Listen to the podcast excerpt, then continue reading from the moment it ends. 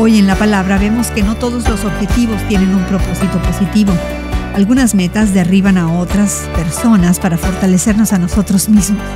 Algunas metas nos dañan y nos llevan al pecado. Los miembros de la antigua iglesia corintia tenían objetivos opuestos. Eran un cuerpo dividido.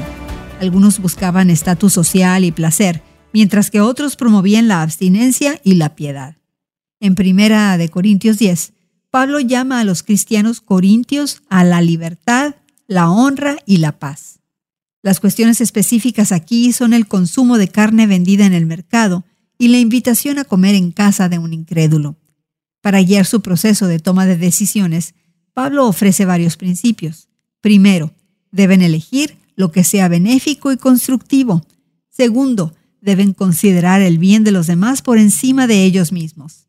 Tercero, deben disfrutar de lo que Dios creó. Cuarto, deben considerar la conciencia y la tentación de los creyentes más débiles y no llevarlos al pecado.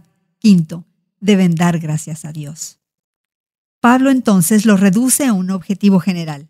No importa lo que los corintios decidieran hacer, debían hacerlo todo para la gloria de Dios. Nada importa más que esto. Es la base para tomar todas las decisiones y fijar todos los objetivos haciéndonos esta pregunta. ¿Le traerá esto gloria a Dios? De esta manera demostramos nuestro amor. Reflexiona, ¿qué metas tienes para tu vida?